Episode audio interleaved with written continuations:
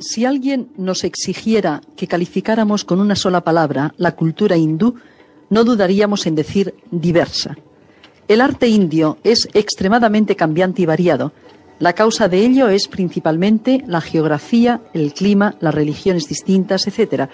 Desde las cumbres del Himalaya hasta las monzónicas costas del Océano Índico, se da toda una gama de paisajes diferentes, montañas, llanuras, mesetas, valles, y dentro de una diversidad de climas increíble, monzónico, subtropical, desértico, de alta montaña, etc.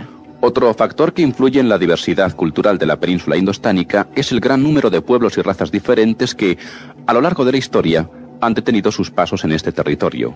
La superficie de la India es igual a Europa, descontando Rusia. No debe extrañarnos que sus culturas tengan tanta variedad como las europeas en general, porque son tan antiguas como estas e incluso más. Por la península indostánica han pasado arios, griegos, persas, musulmanes, etc.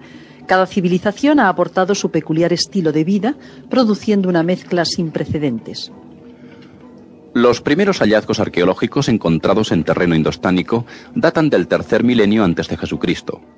El arte de esta época, al igual que los objetos utilitarios encontrados, delatan la presencia de pueblos neolíticos que conocen la metalurgia, muy relacionados con los pueblos de Mesopotamia, coetáneos y provenientes de la zona caucásica o del Próximo Oriente. En diversas zonas del noroeste hemos encontrado cerámica y estatuillas de una civilización agrícola que adora a la diosa tierra. Idolillos de esta diosa madre, Cemeter, se han encontrado en varios lugares. La cerámica que los acompaña es roja y negra con decoraciones de carácter geométrico, aunque a veces también encontramos ornamentación con figuras de aspecto realista.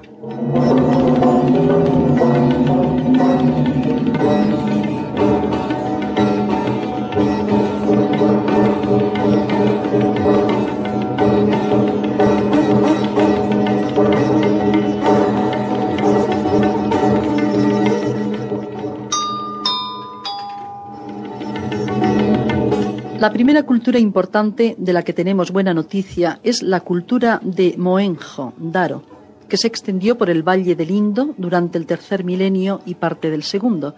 Contaba con gran número de ciudades situadas en el valle del río Indo y en el noroeste del valle de Ganges. Más de 100 ciudades debieron formar parte de aquel mundo rico y desarrollado. Además de Mohenjo y Daro, la ciudad de Arapa es también muy importante, quizá la capital de esta cultura. Hemos encontrado grandes conjuntos arquitectónicos de estas ciudades, Arapa y Mohenjo-Daro, aunque todos ellos se hallaban en malas condiciones de conservación.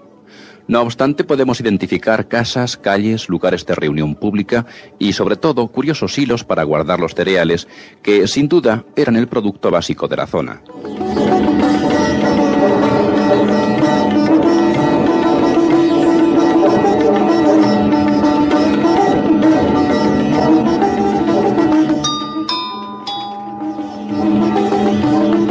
Son bastantes las estatuillas encontradas representando divinidades, frecuentemente femeninas, relacionadas con la fertilidad de la tierra.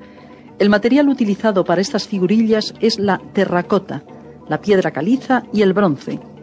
En los tres casos se han conseguido calidades muy notables y expresiones artísticas originales. Casi siempre están relacionadas con el culto a la fertilidad de la tierra, como hemos dicho, o con el culto a los muertos. Algunos arqueólogos afirman que estos exvotos solo se producían cuando había que conmemorar una víctima humana, porque los ritos hindúes primitivos exigían víctimas humanas algunas veces.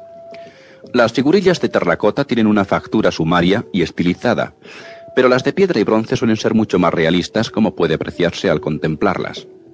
Algunas presentan un naturalismo tan perfecto que hacen pensar en la escultura griega arcaica en el arte egipcio del periodo de Akenatón.